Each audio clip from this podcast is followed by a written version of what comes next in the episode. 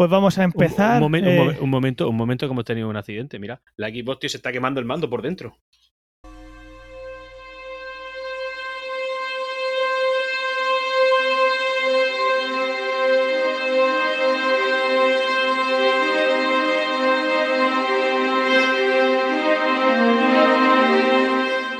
Bienvenidos al Magazine por Momentos. Ahora comienza Ciencia o Ficción con Ángel Rodríguez, Antonio Jiménez y Fernando Soldevila.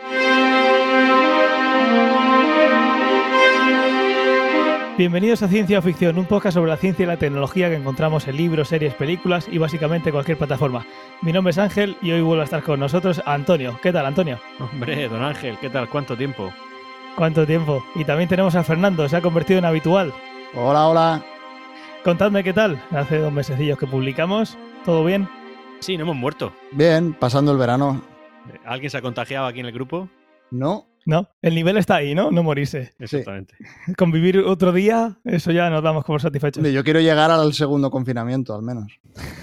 o sea, dentro de dos semanas. Al menos aguantar hasta el segundo confinamiento, ese es mi objetivo en la vida. Yo creo que sí. Eh, aquí en España están habiendo muchísimos casos porque se hacen pruebas, pero por lo que tengo entendido, en Francia, que es donde estás, o sea, las mascarillas no eran ni obligatorias hace tres días. Aquí yo creo que es más o menos igual, pero la gente está menos preocupada. Esa es mi sensación.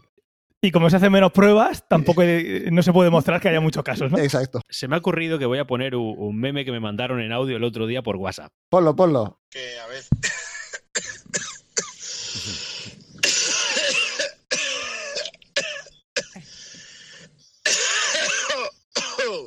que a ver si quedamos, ¿no? La definición del mundo, ¿no? Me hizo sí. muchas gracias. Así están las cosas. Así están las cosas. Pues nada.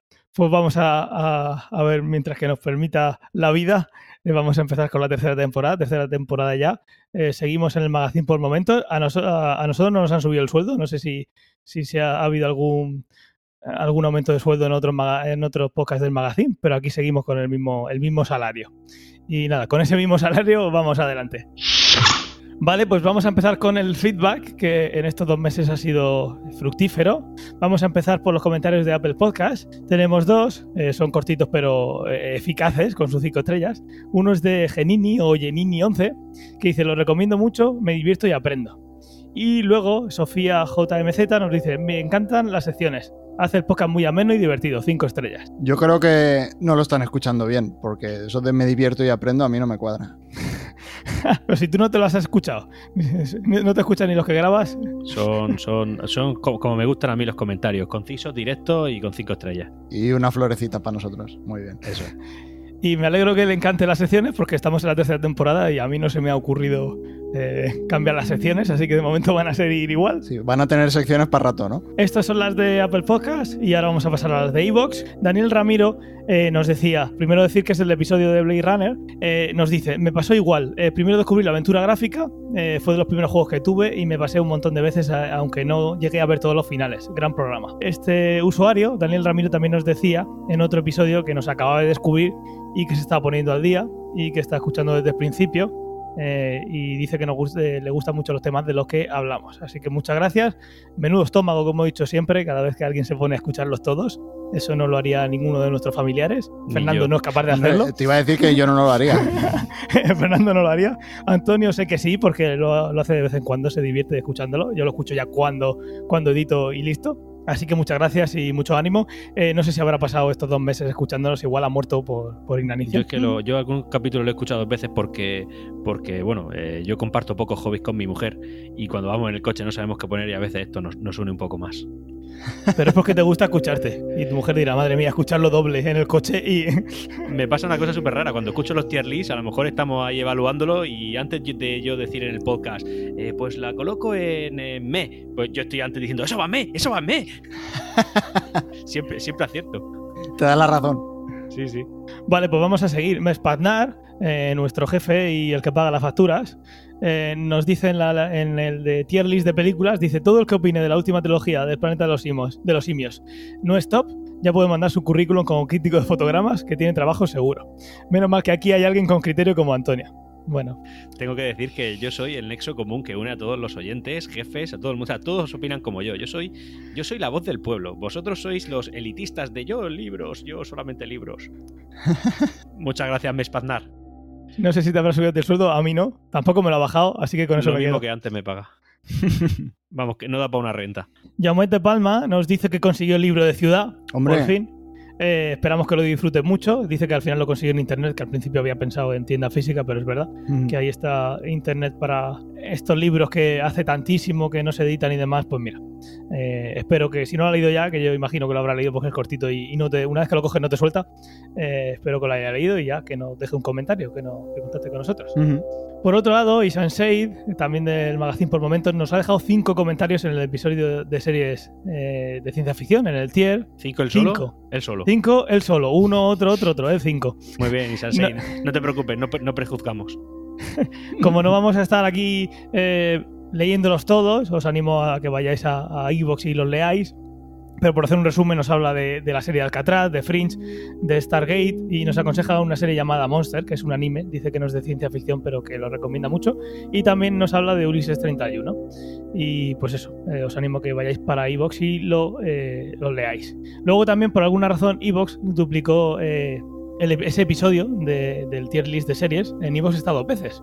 Se ve que le gustó mucho y dije, no, vamos a bueno. duplicarlo. Que fue el doble de bueno de lo, de lo normal. Sí. Y en esta segunda eh, eh, publicación, digamos, hay otros comentarios. Duplicados también. no.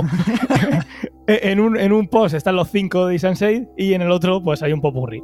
En ello Mespannat nos vuelve a decir que no quisiera ser pesado ni menospreciar a otros programas de la competencia. Buf, como si la hubiera, la competencia. Pero sois el puto, el mejor puto programa. Nos dice que existe fuera del magazine por momentos. Estoy de acuerdo. Y también nos decía Ilual que lo ha oído muchos días después con retraso, pero que lo ha disfrutado y que menos más que está Antonio, otra vez le da la razón. Gracias, gracias, Lual. Muchas gracias. Grandes todos. Ah, tenéis que ponernos cada uno de vosotros una página para poder dejaros nosotros estrellitas a vosotros, porque os pondría una estrella en Yo estos os puedo comentarios. prometer que no soy yo el que va poniendo por ahí ningún tipo de comentario alabando mi siempre con mucho criterio opinión. No estoy yo tan seguro de eso, pero bueno. Dice que Antonio es la voz de la razón. O sea, Ole, ole ahí. dice un par de cosas. Mm, No sonará una serie que se llamaba Revolution. A mí me suena, pero no me acuerdo. Ni que iba de que se acababa la electricidad. Sí, me acuerdo, empecé a verla. Sí, sí, sí, sí. Aquí pregunta, ¿puede ser o me lo he inventado? O sea que según Antonio existe, ¿no? Seguro, seguro que sí, porque la vi. Y también nos dice, por último, recomiendo ver eh, Final Space en Netflix. Es una serie de animación en el espacio muy recomendable. Espero que le echéis un ojo. A seguir así, soy muy grande. Muchas gracias, Lual89. Yo creo que sois Antonio y Lual89 es la misma persona. Sí, también soy Mespaznar y también soy todo El único que da se acordaba de la serie esta de Revolution eres tú. Yo incluso diría que quizás en los comentarios de Apple Podcast también es Antonio. y por último hay otro comentario que se llama Ángel, Ah, pero que ah, segu- ¿quién será? según, lo, ¿Quién segu- será? según lo que dice no soy yo porque no tengo ni idea de Arale y aquí nos critica por no saber que era Arale. Mm, Imaginaos que yo digo que no sé algo para luego criticarme a mí mismo, no creo, que no tengo ese nivel. Nos dice eh, ese tal Ángel, eh, que es la primera vez que viene por aquí, así que un saludo, gracias por dejar tu comentario. Gracias, Ángel Rodríguez. ¿Qué os haría hablar como lo habéis hecho de Doctor Slam? Arale. Incluso Goku en un crossover va a la villa de pingüino al que Doctor Slam repara el radar de bolas de dragón. Ese Superman que se desplaza tumbado en un monopatín cuyo poder es poder tocar cacas con un palo. Claro. Imprescindible. Esto es un palito para Antonio, porque fue el que le- más mierda le metió a Arale. Pero yo, me- ¿cómo, cómo le voy a meter mierda a Arale si no sé lo que es Arale? Por eso dijiste que era una mierda. Que si no la conocía no podía estar arriba en Ah, el top. bueno, sí, porque, porque, Porque era eran ahí dibujos, era anime, Y era claro. comedia, lo tenía todo. Chichi terremoto, era así. Claro, claro, estaba- empezaste ahí a meterle mierda. No, ya me metí mierda. Dije, yo esto no lo he visto, pero creo que tampoco lo vería nunca y lo, y lo mantengo.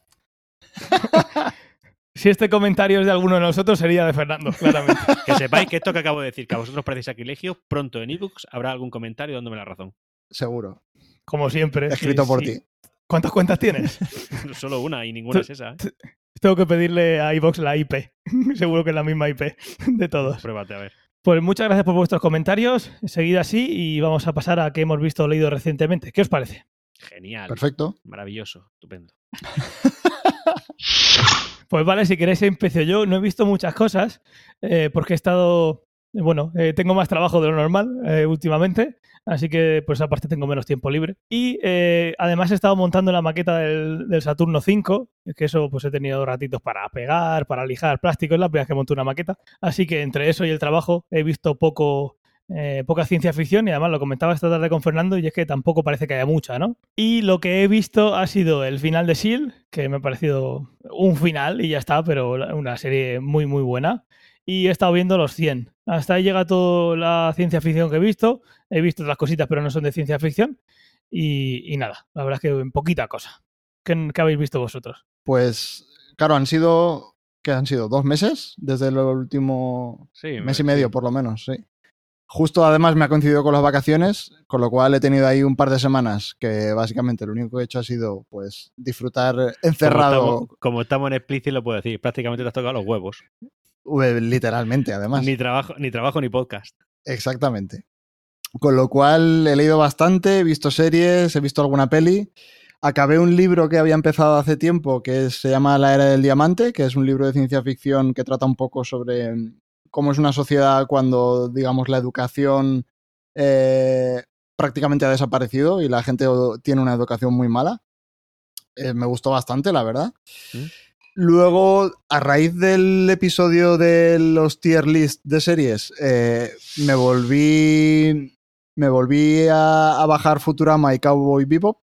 Y estoy viendo otra vez esas dos series. Cowboy Bebop prácticamente ya la he acabado porque son. No recuerdo si son 25 o 26 capítulos de 20 minutos, con lo cual estoy prácticamente acabándola. Y Futurama voy por la segunda o la tercera temporada. Estoy disfrutando las dos una barbaridad. Futurama es una serie que he de reconocer que hoy en día yo creo que la mitad de los capítulos no estarían muy bien vistos. no se podrían emitir, ¿no? Eh, está al borde, ¿sabes? O sea, es la típica serie que la ponen en Netflix y le hacen un boicot, eh, como pasó con Friends o ese tipo de series. ¿En qué plataforma has visto Futurama? Eh, en mi tablet descargada. La cigüeña no, le decimos aquí. Sí, la verdad es que no sé dónde está para, para, para verla legal. Estará en VHS. Puede ser. Acabas de reconocer que la has visto ilegal, tío. Hombre, evidentemente. Gracias por remarcarlo. No creo que la audiencia se haya dado cuenta. Son copias de seguridad, no. Estoy rodeado de delincuentes, tío. Sin ánimo de lucro ni nada. Muy bien. Luego eh, también he acabado de ver Shield, que me parece una pedazo de serie. Yo creo que es, sin ninguna duda, la mejor serie que ha hecho Marvel. Eh, para mí, sin ninguna duda. Y, y, por encima de muchas pelis. Y por encima también. de la mayoría de las películas también. O sea, es una serie que está muy bien hecha para ser una serie. Se nota que ha habido momentos que tenían bastante presupuesto. Sí. Y luego, digamos, me parece que coge súper bien lo que son el espíritu de los cómics de Marvel tienes historias interesantes, tienes los superhéroes, pero también tienes bastante humor. Yo creo que está muy bien. Sí, los actores a mí me han marcado muchísimo. Sí, Ahí, sí, sí. Está muy bien. Luego, ¿qué más tengo por aquí? Ah, sí, vi la primera temporada de Dark, que vi que todo el mundo estaba alucinando con esa serie y vi la primera temporada. No me pareció mala, pero no he seguido viendo. No creo que siga viéndola. Luego vi The Leftovers, que habrá gente que no la meta en ciencia ficción, pero. Y de hecho, si me preguntas a mitad de la serie, igual yo tampoco la meto, pero con el final que le dieron, para mí sí que es ciencia ficción. Me uh -huh. gustó. Por eso, cuando me preguntaste si la metí o no, te dije, bueno, sí. véela. Con el final yo diría que sí. Y me gustó. No me parece tampoco, yo qué sé, no es la mejor serie que he visto en mi vida, pero me gustó bastante. Está muy bien hecha. Y luego vi Ready Player One, que la habíamos comentado por aquí qué, en qué el gran, tier qué list. gran elección, qué gran elección. Sí, eh, pues me acordé de ti, me acordé de ti, pero no te voy a decir, no te voy a decir de lo que pensé. Dilo, sí, hasta el explicit marcado. No, no, no me gustó mucho. A ver, no me gustó mucho. Dejémoslo ahí. A ver, vale, lo dejamos ¿Te ahí. aburriste? Sí. No puede ser verdad. No puede Eso ser te pasa verdad. por preguntar, Antonio, eso No, por preguntar. Miré el me reloj, para mí re- les, les sobran 20 minutos o media Me hora a esa película. una, una, una pregunta con una respuesta tan, tan obvia que es no, no me aburrí, que cuando me lo ha dicho es como me he quedado desconcertado. No sé, creo que no hay criterio aquí. ¿Le, su- le sobra media hora que, que dura? Eh, ¿90 minutos? ¿O? Puede ser, sí, pero para lo que hacen, a mí en una hora le, le sobra. Pero te la tragaste entera. Sí, sí, sí, la vi, la vi hasta el final. Estaba deseando que acabase. Y luego eh, he vuelto a jugar un juego que empecé hace tiempo, pero lo empecé jugando en el ordenador y ahora que estoy, estoy fuera y solo tengo la Switch, eh, estaba buscando cosas que jugar y vi que lo tenía por ahí y se llama un juego que se llama Into the Bridge, que es un juego así de estrategia, pero tiene también... Lo, me- lo meto aquí porque la historia es un poco va de sobre viajes en el tiempo y distintas dimensiones. Entonces me hizo gracia y es algo que normalmente no hemos dicho de si hemos estado jugando algo. Yo creo que no sé si es la primera vez que comentamos algo que estábamos jugando. Alguna vez salió Bioshock, pero ya está. ser, O sea, es la segunda vez que, Sí. que hablamos de videojuegos. Sí, Sí, hablasteis de Blade Runner, del, del videojuego, pero digamos en lo que hemos estado jugando o leyendo, algo así actual, yo creo que, que no. Al menos yo no lo había hecho. Y es un juego que recomiendo un montón. Si te gustan los Sí. puzzles, la estrategia, es, es- es una pasada. Es un juego sencillo, pero que engancha un montón. Para quien no lo conozca, es del mismo estudio de Faster Than Light Sí. y es de, es de ese estilo, pero es diferente y yo creo que es menos injusto. Sí, es menos aleatorio. Menos aleatorio, sí. Hay veces que es muy injusto, va súper bien y de repente en un salto te encuentras con una nave que hasta luego y lleva jugando media hora y, y se acabó. Pues sí, muy chulo. Echarle un vistazo. Yo también lo, yo lo he tenido sobre la Switch y os lo recomiendo muchísimo. Yo me he visto la, la- Bueno, Dark, yo es que ya venía de casa habiendo visto la primera y la segunda, y ahora que sale la tercera temporada, pues también la he visto. Me parece una serie, bueno, para empezar, el, el género de los viajes en el tiempo me parece excepcional, maravilloso. Lo recomiendo a todo el mundo. Además, sé que a Fernando le gusta. Y concretamente. Y concretamente Dark me parece que es una serie que está bastante bien hecha. Sí que es verdad que han salido muchos memes con la tercera temporada de que si es muy liosa, si, si tienes que apuntarte en un papel el árbol genealógico de todo el mundo, porque cada personaje tiene, bueno, en fin, eh, señores, si no han visto la primera temporada, varios personajes, cada personaje son varias personas, en fin, un rollo, ya, ya iréis viéndolo. La recomiendo mucho, sí que es verdad que la tercera temporada puede ser liosa, pero vamos, tampoco penséis que no os vais a enterar, os vais a enterar perfectamente y está bastante bien hecha. La recomiendo totalmente, Dark. Una serie alemana, ¿eh? que yo serie europea, para que yo eh, recomiende eso, está complicado el tema. Pero bueno, esta sí está bien. Recordemos que está en Netflix y la audiencia target de Netflix son los Estados Unidos, con lo cual muy complicada tampoco debe ser. Bueno, vale, bien, pero, pero es más complicada que la media que tú vas a encontrar de series en Sí, sí, sí, sí, sí, no, si yo viendo la primera temporada, evidentemente cuesta más seguirle el hilo a esta serie que a cualquiera serie. A ver, yo, yo no la he visto y no me va a dar tiempo a verla en dos semanas. Y digo, y digo lo de dos semanas porque haremos un especial de viajes en el tiempo, por fin, en, den- dentro de dos semanas. Pero yo tengo una pregunta. Eh, ¿Hay alguna pizarra transparente en la que escriban alguna vez lo que pasa con viajes en el tiempo y historias así? Transparente, transparente no. No, pero hay pizarras, ¿no? Con Sí. líneas y. Vale, vale. Muy ok, poqui, sí, a veces sale como, pero como un árbol genealógico, en plan, eh, este se casó con este, porque es verdad que hay veces que, que como pegan ciertos saltos en el tiempo es como, ah, que este pequeñito es el padre del viejo de la... Fin, Vale, que llega un momento que la audiencia de Estados Unidos saben que no va a seguirlo y Exacto. tienen que ponerse a escribir, ¿no? Vale, ok. sí. Bueno, bueno, también ya como estaba ahí dándolo todo, pues me, he vuelto a ver todas las películas de X-Men que hay en Disney Plus y especialmente mía, hago hincapié, las he visto todas, tío. Es mara- maravillosas, te las recomiendo todas, por favor, puedes Qué- verlas. y qué tragaderas. Y sobre todo he visto, y además con cariño, las de, la- las de Lobezno. Que no sabía yo que había ahí una trilogía de Lobezno. Yo siempre, como la he visto así separado, intercalado con otras series de, de Marvel, de ot- otras películas de Marvel, pues no, no te das cuenta que Lobezno es una trilogía. Está Lobezno Origen, Lobezno Inmortal y después Logan. Y- ¿Cuál, te, ¿Cuál te gustó más? Eh, Logan. A mí Logan me, me pareció muy Menos buena. mal. pero- Es que Logan me- Logan me parece una buena película, las otras dos me parecen muy malas. Y, y no la considero ni ciencia ficción, es un drama, es la vida de, yo qué sé, me, me pareció grandiosa. Seguramente porque no esperaba encontrar eso, pero sí, sí, me encantó. Está bien. eh. Origen a mí también me gustó. Inmortal es la que me cogeó. Pero Origen es la que sale, es la que sale de Deadpool, ¿no? Sí, bueno, sale, sí, sale una especie de Deadpool, sí. No, no me gustó esa. Está entretenida. Luego también estoy viendo que me queda solamente uno para terminar, que son seis, seis capítulos nada más, un documental en Netflix que se llama Ice Score, que es de, de videojuegos sobre todo, lo recomiendo, ¿eh? está bastante gracioso. Te explica historia del videojuego, eh, por ejemplo, el Pac-Man, el Sonic, eh, Nintendo, Sega, está bastante gracioso. eh. Dedican cada uno, de la, cada uno de los capítulos a un tema en concreto, está muy bien. Y en este punto tenemos que recomendar el podcast de nuestro compañero Tomás Husin, Punto de Control, que si no lo conocéis, es de la cadena y en cada capítulo nos habla de la historia de un videojuego o de un tipo de videojuegos. Lo recomendamos muchísimo porque está súper bien. Ah, y si os mola el tema, también hay una, hay una editorial de libros americana que se llama em, Boys Fight eh, Books, Boss Fight. Books, ¿ya? Eh, que hace libros, y cada libro es temático, es un, es un libro escrito sobre un videojuego. Entonces, por ejemplo, tienen un libro sobre el Super Mario Bros. 2, un libro sobre el Spelunky, sobre el Metal Gear, están muy bien. Hay un libro sobre el NBA Jam. Sabes que cuando has dicho el libro has perdido, Antonio, ¿verdad? Ya, lo que pasa es que están muy bien porque son cosas que solo encuentras ahí. Es gente que a lo mejor, yo qué sé, un periodista que se tira seis o siete meses investigando sobre un videojuego y escribe algo que realmente es interesante. Me hablaste del libro de Spelunky y tiene, tiene pintaza. A ver si, si me animo. A, a mí lo que me hace gracia, y esto demuestra mi teoría de que soy la estrella del podcast, es que con cada recomendación que hago genero debate y conversación. Daros cuenta, vosotros solitos lo habéis montado. Ha habido una recomendación, ha habido una opinión de, de libros de, de Fernando, daos cuenta. Que por cierto, para mí Tomás Husin, hola Tomás Husin, un saludo, para mí es como Spiderman, lo sabéis, ¿no? ¿Por qué? Es mi amigo y vecino, literalmente.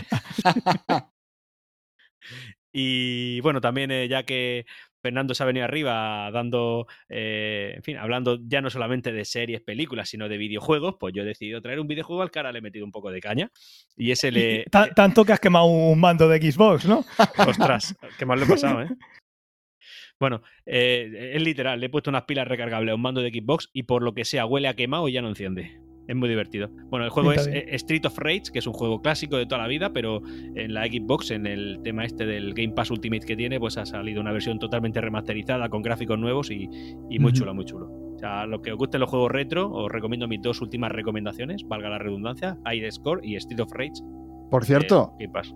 Otro juego que han sacado una remasterización y creo que también lo tienes en el Pass es el Battletoads. Ah, sí. Oh, qué grande, lo tengo, Sí. lo tengo original en, en Game Boy, en Pues serio. han sacado guay. una remasterización y está muy guay, la verdad. Vale, Es- vale. Cuando ibas está- surfeando es del, por lava. del mismo estilo, ¿sabes? De yo contra el barrio, de ir pegándole a todo el mundo.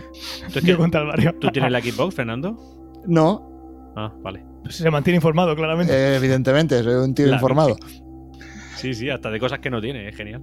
Sí, sí, aquí se, se viene con los deberes hechos. Sí. Pues hemos no, estudiado no mucho. tengo más recomendaciones para, para ahora. Pues genial, lo guardamos las. Eh, sí, bueno, se me ha olvidado decir que he empezado a ver SEAL, de hecho, hoy mismo, hoy día, que estamos grabando el 25 de agosto, he, visto el primer capítulo y tengo que decir que voy a tragar por vosotros, ¿eh? Porque el primer capítulo flojea tela. Pero Te lo hemos dicho, te Ya, lo hemos dicho. ya, ya, hay, ya. que, hay que esperar esa unos serie no te mole. Yo, ya verás. yo tengo déficit de atención. Cuando empieza a no molarme, empiezo a distraerme y para pasar tres capítulos me paso cuatro días. Si solo fuera de atención. Sáltate tres capítulos, tío. Es que da igual. Lo, no, es que también tengo un pequeño desorden en mi cabeza, claro, que, que si me salto uno ya tengo que dejar la serie, no puedo continuar. Hostia, qué mal estáis, tío. Sí, estoy enfermo. Estoy confiando ciegamente en vosotros, cuyas recomendaciones nunca estoy de acuerdo en el podcast. Pero bueno, eh, en este caso, pelillos a la mar. Algo de cariño nos tiene, claramente. Bueno, Bueno, en unos meses nos contarás. Vale, pero meses. Perfecto, pues vamos al tema principal hoy que vamos a hacer. eh, vamos a recopilar eh, noticias que tenía desde hace unos meses, muchas relacionadas con temas que hemos hablado aquí alguna vez. Bueno, pues la primera noticia es que Trump firmó una orden ejecutiva eh, para permitir minar la Luna y los asteroides. Cosas que hemos visto en The Expanse y en un montón de sitios. Bueno, Trump dice que los americanos deberían tener el derecho a poder sacar dinerito de ahí. Claro, es que eso te iba a decir. ¿Quién cojones es Trump para decir que se puede minar la luna? ¿Qué pasa? ¿Que la luna es suya o qué? No, pero como él lo considerará un barrio de Wisconsin, claro, o sea, ¿qué es? ¿El patio de atrás de Estados Unidos? Ya en vez de ser Venezuela, ahora es la luna. Es una muy buena pregunta porque no sé si os sabéis, pero hay un tratado internacional que se firmó en 1967, que es el tratado sobre los principios que rigen las actividades de exploración eh, en el espacio ultraterrestre, que es lo que llaman eh, lo que hay por encima de la Tierra, incluida la Luna y otros cuerpos celestes. eh, fue firmado por Estados Unidos, la Unión Soviética y Reino Unido. Y ahí se decía que básicamente la Luna es de todos. Entonces, lo que digamos aquí Trump está diciendo no está, no está contradiciendo nada, diciendo la Luna para mí, pero sí que digamos que como que pone reglas de que mira, en suelo americano y como una empresa americana tú puedes hacer eso y tienes que regirte por las normas de Estados Unidos y también es completa un, po- un poquito el tratado de, de aquel entonces. No es algo típico de Trump que diría, pues mira, la luna me la quedo yo y ya está, pero sí que eh, pensando en que esto puede pasar, incluso quería hacer una fuerza espacial, aunque ya tiene un logo y todo, eh, para defender el espacio, pues eso, que ya pone como las reglas de que, que se tiene que hacer si alguien en suelo americano quiere eh, minar un- un- la luna o en el futuro cuando se pueda, como pasa en tantas series o pelis, eh, ir a un asteroide, acercárselo a la Tierra y de ahí estar sacando los minerales que pueda, que pueda sacar. Eh, se ve que no tiene nada mejor que hacer. Y Eso te iba a decir, que esto es el mejor momento, ¿no? Ahora, para Sí, sí. ponernos con la luna. O sea, no, no tenemos nada mejor que hacer en la Tierra como ahora para estar mirando la luna. Sí que es verdad que hace unos meses y todavía y no estaba la cosa tan mal, pero, pero no hace tanto. Y luego aquí tengo el dato de que en junio del 19 el tratado este había sido firmado por 109 países, quedaban unos cuantos que no habían firmado, que firmaron aquel anterior, y lo que establece es que el espacio ultraterrestre, incluida la Luna, no está sujeto a apropiación, apropiación eh, nacional o re- reclamo de soberanía. Entonces digamos que es un sitio al que puede ir cualquiera y que sin pelearse con los demás, pues eh, habrá que ir haciéndose parcelitas para entre todos pues tener sacar recursos de ahí. Es parecido a la Atlántida, ¿no? Uy, a la Atlántida, al, al Ártico, perdón. Sí, exactamente. Y si no llega ahí antes Bezos y pone su industria, como ya dijimos, pues eh, sí, sí, algo parecido eh, al Ártico. Bueno, yo, yo reivindicaría la Luna como parte del territorio murciano, porque creo que cerca está Marte y eso sería marciano y por ende murciano. Así que para nosotros. Hala. Me voy, hasta, hasta luego, me voy. adiós. Ponle platillos y batería. Por supuesto. La Luna es Murcia. Vale, pues seguimos con otra noticia que teníamos por aquí, que es que consiguen una aleación de silicio que transmite fotones y es algo que puede dar pie a procesadores mucho más rápidos de los que tenemos actualmente. Eh, la carrera por mejorar los procesadores y mantener la ley de Moore, eh, todos sabemos que cada vez es más complicada porque la min- miniaturización y la mejora en la eficiencia llega a un punto en el que físicamente ya poco más podemos hacer. Y ahora lo que se ha visto es que unos investigadores eh, han descubierto una manera, eh, una, una solución alternativa, que es usar fotones en vez de electrones para transmitir la información. Con ello, eh, digamos, con este objetivo, lo que han hecho ha sido crear un nuevo, una nueva forma del silicio que es capaz de emitir y transmitir luz. Con lo cual, en vez de estar trabajando los, con, con puertas lógicas, digamos, que es como funcionan los ordenadores eh, en base a los electrones que se van moviendo de un lado a otro, lo podrías hacer con, con fotones. Primero requeriría menos energía porque hay mucha menos resistencia a que se mueva un fotón al movimiento de los electrones y además debería de ser bastante más rápido. Pues sí, imagino que esto al principio será un híbrido entre, entre lo que tenemos y de silicio con electrones y, y los fotones, y luego imagino que por otro lado irá la cuántica, que no tiene nada que ver incluso en, cuanto a tecnología. Lo que sí imagino que si no se ha hecho nada hoy en día, que imagino que algo, algo habrá, la, quizás yo pienso que el reto está en crear esos transistores, esas puertas y hacer esas sumas y bueno, esas eh, operaciones matemáticas con fotones, ¿no? Sí, de hecho hay muchos grupos de investigación trabajando en eso. Es, digamos, es un campo que aún es súper joven, pero todo parece indicar que sí, que, que- es el futuro. Veremos, veremos cómo avanza. Vale, pues vamos a la siguiente noticia. Pues estamos un paso más cerca de los viajes interestelares. Un test satisfactorio de microgravedad de una vela de grafeno. Hemos, hemos comentado alguna vez que si queremos mandar una sonda a otras estrellas, pues la opción más sensata sería usar eh, nanovelas impulsadas por láseres. Eso lo comentamos en no sé qué número de podcast de ciencia ficción. Eh, recientemente el equipo examinó eh, uno de los materiales más ligeros que podemos utilizar y ese es el grafeno. El grafeno es una hoja de átomos de carbono en un patrón de mosaico hexagonal. Es increíblemente fuerte y podría formar una vela ligera de solo un, auto- un átomo de espesor. Tela, ¿eh? Tela. Esto, esto más o menos para los entendidos, menos de un folio. Eh, en este momento solo podemos fabricar pequeñas láminas de grafeno, por lo que el equipo que eh, construyó una vela ligera en miniatura de solo 3 milímetros de ancho y con una masa de menos de 250 microgramos. Luego, eh, el equipo colocó su pequeña vela en una cámara de microgravedad y la iluminó con láseres que variaban de potencia entre los 0,1 a 1 vatios. La vela ganó una aceleración 10 veces mayor de lo que podría haber ganado con solo, eh, solo irradiar calor. Eh, el estudio es una buena demostración de que una vela de grafeno puede capturar el empuje de, la luz. El siguiente y mayor desafío es aumentar el tamaño de la vela de grafeno. Se han fabricado láminas más grandes de grafeno, pero, pero nada cerca de un kilómetro en escala. O sea que Poquito a poco, ¿no? Pero bueno, si consiguen hacer eso que es tan liviano y, y empezar a escalarlo, pues ya tenemos esas nanovelas que hablamos que propuso en su día Stephen Hawking para mandar una sonda muy rápido a, por ejemplo, Alpha Centauri y que nos mande información de qué es lo que hay ahí, por si hubiera vida o cualquier cosa. Así no tenemos que ir nosotros a mandarlo. Eh, luego la señal que tardaríamos eh, años y años y años en llegar. Como curiosidad, no sé si habéis visto alguna vez cómo se, eh, se fabrican las láminas de grafeno. Igual Ángel lo ha visto. Pues yo vi en su día que al final era ta- tan complicado, no sé si esto ha mejorado, como rayar un- una mina de lápiz en un Exacto, folio. coges un, un lápiz, un. ¿Cómo se llama? Un HB de esos, el, amarillo y HB2. negro, exacto. Rayas en, en papel que cae al carboncillo y pones. Pasas por encima una tira de, de celo y cuando lo levantas tienes una, una monocapa de grafeno. Eso es, ver- eso- ¿es verdad eso? Eso es así de, de- Estuvimos tú y yo, ¿te acuerdas, Fernando? En una conferencia del, del tipo que, que inventó esto. sí. Que bueno, que lo descubrió, lo inventó, se lo encontró. La verdad es que no sé cómo, no recuerdo cómo fue la cosa.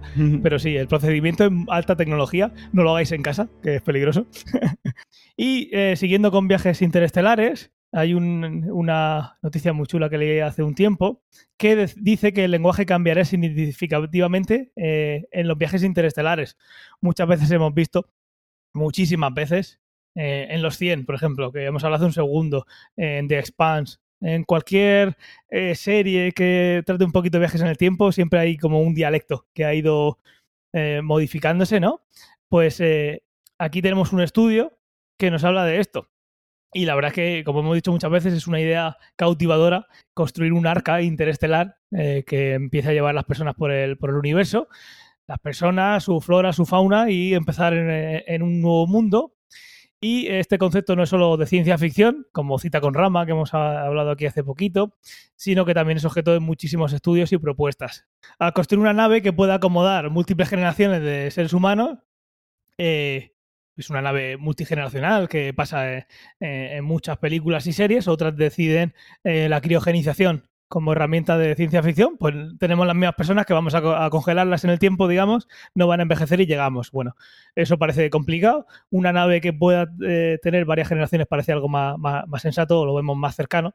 Esto tiene sus desventajas, mm, porque durante un largo viaje pues tiene que haber varias generaciones que van a nacer y se tienen que crear ahí dentro. Y esto, bueno, puede haber un montón de problemas biológicos, eh, psicológicos, de mutaciones que hoy en día no se pueden prever. Y la ciencia ficción básicamente se suelen centrar en que se van a estar peleando, ¿verdad? Siempre a los pocos días de salir el viaje están peleando y ya. No van mucho más allá. es lo que hay. Pero eh, según devela un nuevo estudio eh, de profesores de lingüística, eh, hay algo que va a cambiar sí o sí también, que va a ser otra mutación, que es el lenguaje. El propio lenguaje va a mutar. Eh, en, un estudio que se llama Desarrollo del lenguaje durante los viajes interestelares, se discute de cómo los idiomas evolucionarían con el tiempo cuando eh, una comunidad se aísla una de otra. En este caso, esa comunidad sería esa nave multigeneracional que va por el espacio. Esta sería ciertamente un caso de un viaje muy largo y eventualmente esto significaría que el lenguaje de los colonos sería ininteligible para la gente de la Tierra en caso de que se encontrasen más tarde. Es algo que hemos visto y que parece que tiene, tiene su base científica, aunque yo creo que es casualidad. Hay muchas series que he visto que hacen esto que simplemente creo que la primera que lo hizo se fueron copiando unas tras otras. Pero bueno, aquí tenemos algo que parece que, que lo soporta.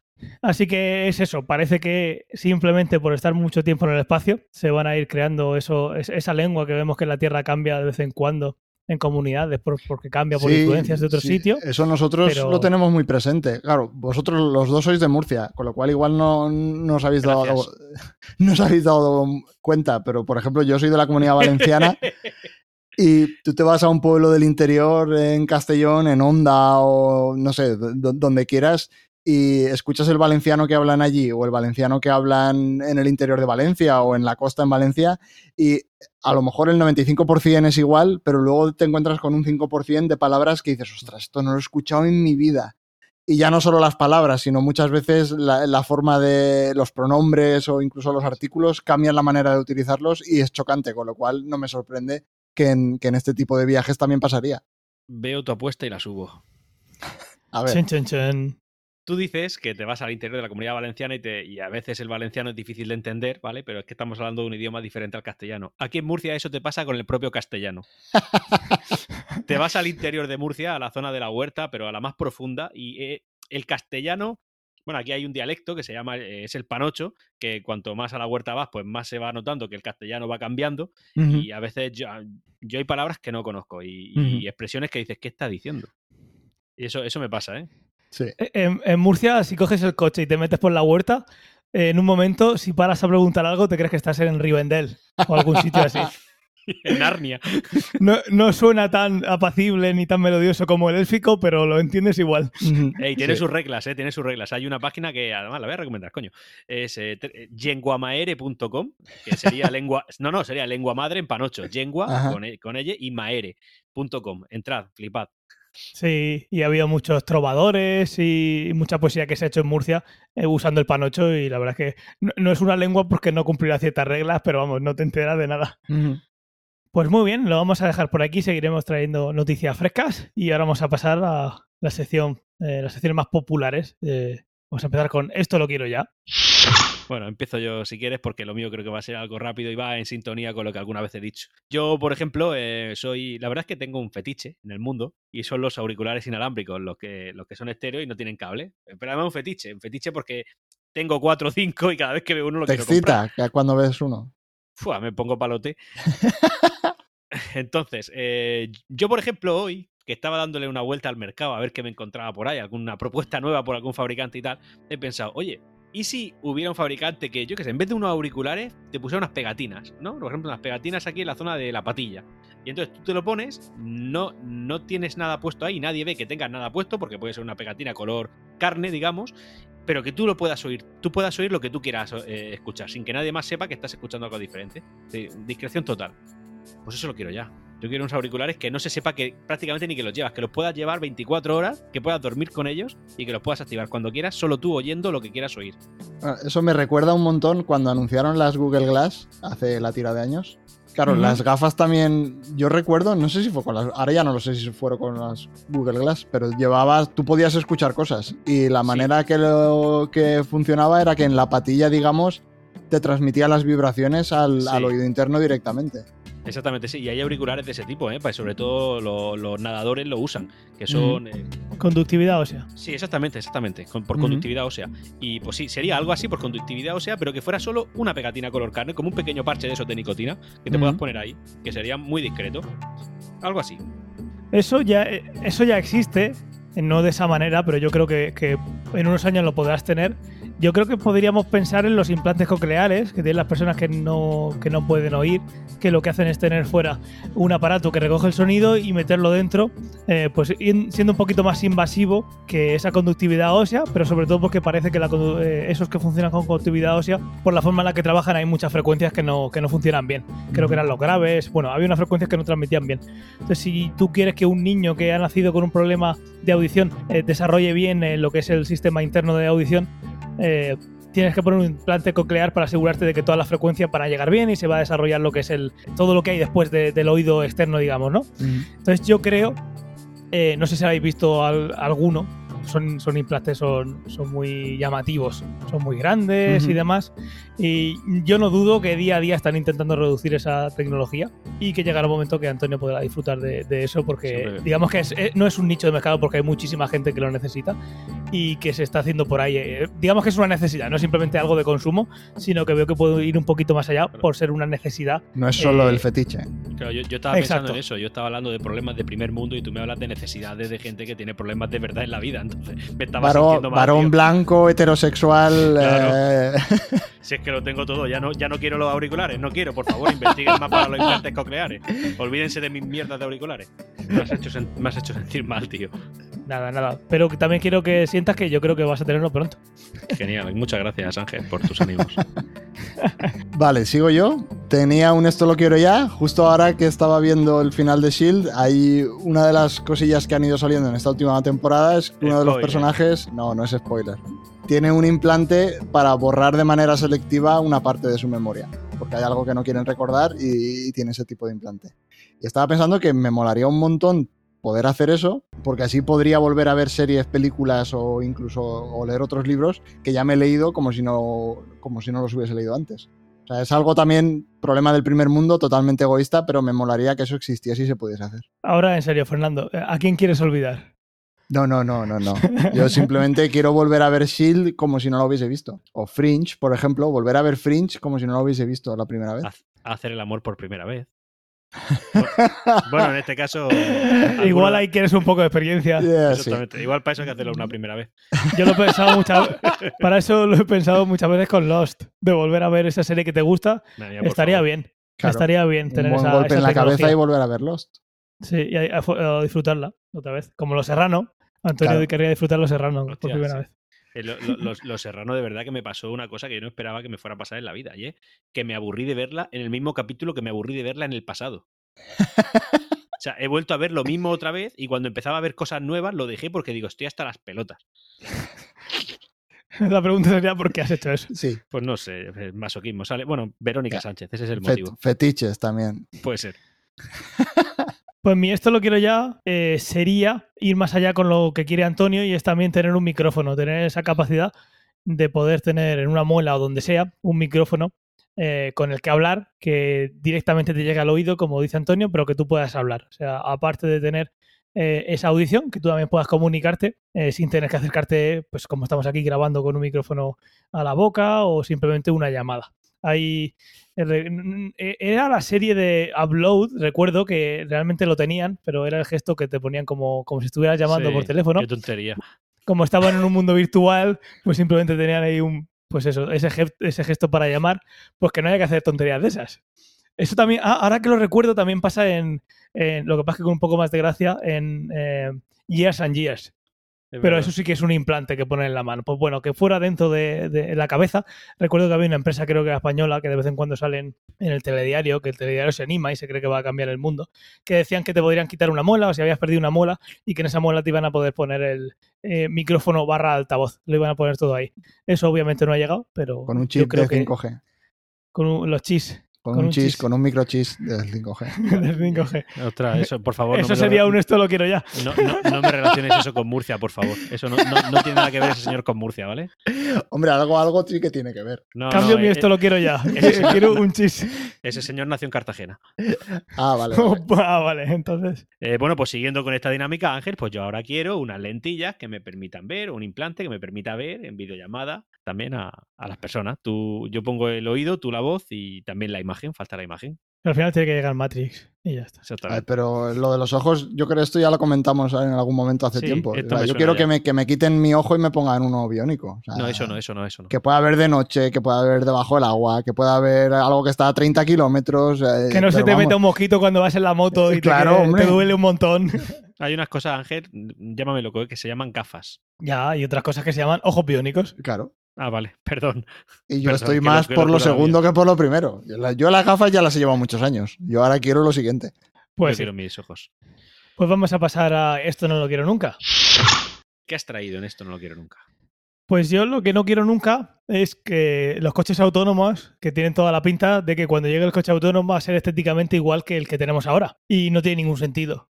Yo creo que no tiene ningún sentido ir en un coche que va solo y que tenga cuatro asientos o cinco que van mirando para adelante, eh, que no puede girar, con un volante. Y yo me temo que como la progresión de esto es muy pequeño, eh, va, em, va muy poco a poco y depende mucho de lo que al final el cliente quiera comprar, eh, me da a mí que por miedo a ese rechazo de una estética nueva o rompedora, esto que tenemos ahora de coche se vaya postergando en el tiempo y llegue un momento que llevemos 10 años con coche autónomo, digamos, o igual 5, y digamos, ¿por qué el coche sigue siendo igual que era hace 100 años? Y esa experiencia, esa conducción, cómo pasas tú el tiempo dentro de ese cacharro que te mueve de un sitio a otro, no tiene nada que ver.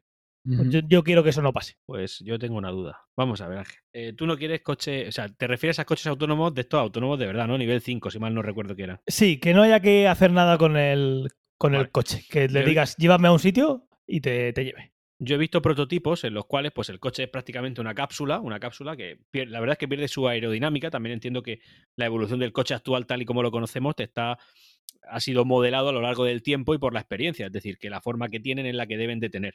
¿Vale? Porque si no, si fuera totalmente redondo, pues la aerodinámica se rompería, ¿vale? Pero sí que es verdad que por dentro he visto cambios de- en el paradigma, porque, por ejemplo, se ven cuatro asientos, ¿no? imagínate una cápsula dentro que tiene cuatro asientos, pero los asientos tienen los respaldos pegados a los bordes de la, del coche, de manera que todos los asientos se miran entre sí. Como no hace falta volante, no hace falta nada de eso, y es una concepción totalmente, totalmente, o sea, que, que está creada.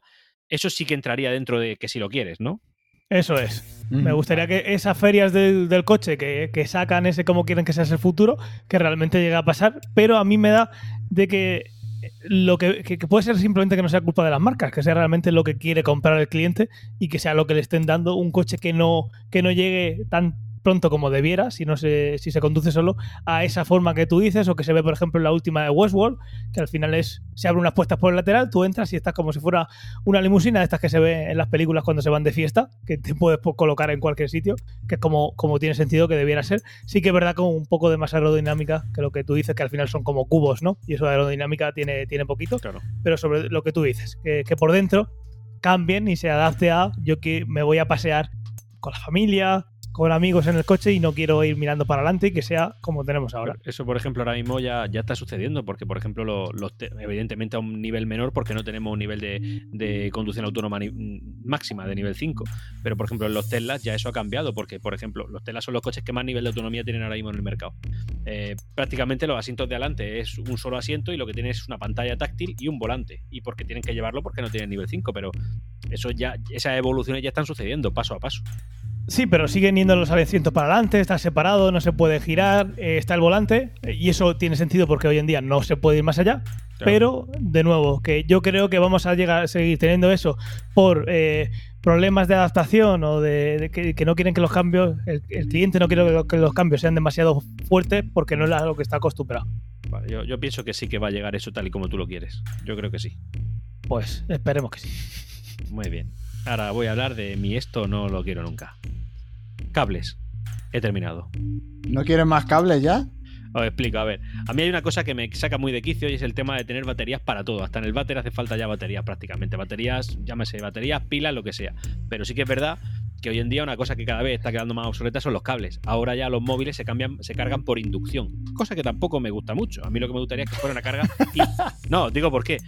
A mí ellos te lo venden como carga inalámbrica. Inalámbrica es sin cable, pero no por eso tiene que haber contacto con una plataforma que es la que le suministra energía. Que eso es la carga por inducción. Los móviles cargan por inducción. Los auriculares que venden hoy en día cargan por inducción. Yo lo que quiero es una carga inalámbrica.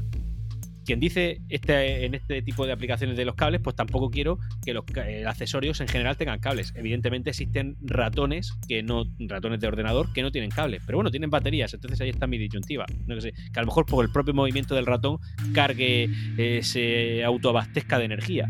Y, y, y, por ejemplo, auriculares sin cable, flexos sin cable, todo sin cable. No sé, que a lo mejor en un enchufe puedas enchufar eh, algún tipo de suministrador de energía inalámbrica y que todos los aparatos de dos metros a la redonda sean capaces de coger esa energía y alimentarse eh, en función de sus necesidades. No sé si me estoy explicando. Que no sea por inducción, que sea realmente inalámbrico, de manera que no hayan cables por ningún lado. Yo iría un paso más allá y diría que no quiero cosas que se descarguen. Claro, eh, si me preguntas a mí, preferiría, preferiría no tener que cargar nunca el móvil. Claro, sí, pero entonces tendrías que poner una pequeña central hidroeléctrica en cada aparato. Por ejemplo. Una pila nuclear. Claro, Ya, pues. Bueno, pero yo me conformaría con que tener un enchufe en una habitación, por ejemplo en la que estoy ahora mismo, que tú enchufas ahí un aparato, un aparato y eso suministra energía a 3 metros a la redonda. Y el flexo que estoy usando, el ordenador que estoy usando y la televisión que tengo al lado eh, puedan abastecerse con esa energía. Ujú. Guay. Hay pruebas de eso, así que igual llega o igual no, porque son cosas que son poco eficientes, pero ahí hay, ahí hay gente investigando si consiguen que... Porque al final cuando tú cargas de forma eh, por inducción, como tú hubieras dicho, sí que se está eh, usando más energía de la que luego llega al teléfono, o sea que tienes una pequeña pérdida. Si lo hicieras todo así, estaría gastando más energía de la que está llegando a tus dispositivos y la factura sería un poquito más cara. Obviamente hoy en día, con esa tecnología que sí existe, pero a muy poquita distancia, se, se gasta todavía muchísimo más para cargar poco. Pero que no es algo de ciencia ficción, que parece que la tecnología, aunque no terminó, bueno, sí, es por inducción, pero con bobinas y demás, y depende de la orientación, pero sí que hay algo, así que estaría muy bien de camino a cuando llegue esa, esa eh, supuesto batería o dispositivo que no requiera cargarlo. Ojalá. Entiendo, entiendo lo que dice y sé que es así, pero como esto es un esto lo quiero ya, pues ahora quiero también un aparato que suministre energía y que no tenga pérdida. Pero bueno, es. aquí no sé si os, no sé si conocéis esta historia de Tesla, pero Tesla el original, no los coches de ahora, ¿eh? Tesla el bueno. El, original, el de los libros, ¿no? Sí, el que escribía, el de los libros de, el de los libros de historia. No el que lanzaba cohetes. Exacto. Creo que sé lo que vas a decir, Fernando. Este tenía en uno en un pueblo tenía una torre que suministraba energía de manera inalámbrica a todo el pueblo. Bueno, no sé si a todo el pueblo, pero a, a gran parte del pueblo. Pues es una tecnología lo que que no, no es tan no es tan futurista cuando hace hace hace un siglo y pico ya, ya había pruebas, sí. Digo que había una, una, en fin, una tecnología que creo que además era la propia tela la que la, la que la proporcionaba, por la cual las carreteras por las que circulaba el coche eléctrico, en su base, en la, en la parte del asfalto, suministraba energía a los coches que pasaban por encima. Entonces, Ah, como los iban Scalestri. circulando- Sí, algo así, pero, pero, pero inalámbricamente, ¿sabes? No, no tenía que poner un palito metido en la carretera. Sí, por inducción. Sí, luego también existe la opción clásica, que también la, bara- eh, también la baraja Tesla, no el Tesla bueno, sino el, el de Tesla de los cohetes, Elon, que, que es que tuviera como una catenaria, como si fuera un. Como si fuera un, Un tranvía. un tranvía. Mm, Sí. Pues yo qué sé. Como los coches de, como los coches de choque. Muy bien. Eh, Fernando, ¿tú esto no lo quiero nunca? No tengo, no tengo. Ah, soy el único He que trae cosas a estado, las dos es que he estado, soy- soy he estado de vacaciones, tío. No, no he tenido tiempo de odiar nada. No, De odiar nada. claro. Voy a decir esto, este, un no lo quiero nunca otra vez. Venga, va. No quiero gente irresponsable en las calles. Sin mascarilla y de chulitos. Ahí os lo dejo. Eh, Muy voy- bien. normalmente yo, yo trabajo en un pueblo del interior de Murcia, no tan interior como para no entenderlos, pero bueno, al nivel. Y yo cada vez que bajo del coche y me acerco a la oficina, eh, de camino, pues te estoy hablando de, no sé, 40 metros. Es fácil que, bueno, sobre todo es que hay un bar ahí cercano donde la gente se toma los sol y sombras y, y, en fin, su, su ración, su ración de alcohol mañanero. Mm, Yo creo que no saben lo que es una mascarilla ni ponérsela. O sea, lo- los pocos que tienen mascari- mascarilla colgando del- de, de la oreja, el otro con la nariz fuera, yo qué sé. Yo qué sé. Yo Uh, la, la nariz llamaría a la es- policía. ¿Habéis visto los que se quitan la mascarilla para hablar por el móvil? sí, Es muy grandes, muy grandes. Sí, sí. O para hablarte directamente. Sí, no, te la encuentras. llevo, pero si te se- hablo.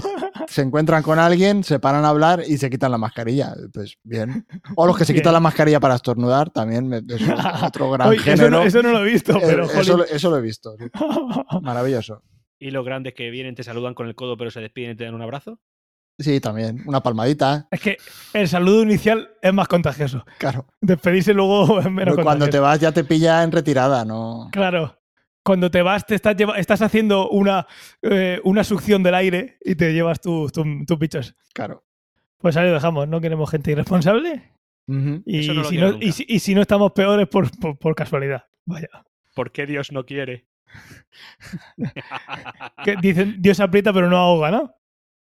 Te explico, Dios solamente hay uno y es el Real Murcia. Pues aquí lo dejamos. Muy bien. Si os parece. Sí. Muchas gracias a, a los oyentes por seguir ahí, por escucharnos, por dejar reseñas. Acordaos de dejar comentarios. Podéis dejar donde queráis. Realmente, aunque os diga que sea en la página web o que sea en Twitter, lo vais a hacer donde, donde la gana. el 5G Así que ya nos los traerá, ¿no?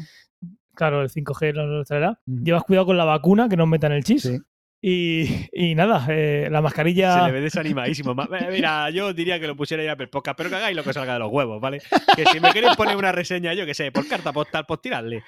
A ver, yo qué sé, si quieren hacer una pintada en su barrio Sí. viva ciencia o ficción, nos llegará en algún momento, ¿no? Que escriban en las nubes con una avioneta, si es que nos llegará Claro. igual. Nos llegará igual. Así que haced lo que queráis, pero hacedlo con mucho cariño y con distancia y con higiene de manos. Sí. Y nada, un placer, Fernando. Lo de la higiene de Igualmente. también, antes de la pandemia también era importante. ¿Sabes que no? Sí, pero ahora sí, más. Ahora más. pero ahora más. Pues nada, chicos, nos escuchamos en 15 días y, y que vaya todo bien. Muy bien. A disfrutar Igualmente. y cuidado, cuidado mucho y, y respetar las reglas. Exacto, siempre. Vale, Adiós. Chao, chao, chao.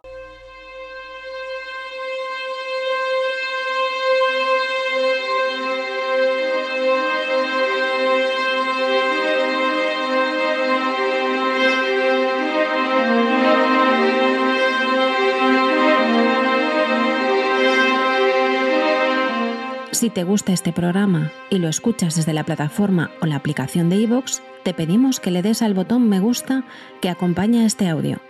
Si lo haces desde otra plataforma y también quieres, puedes hacerlo buscándonos en iVoox.com.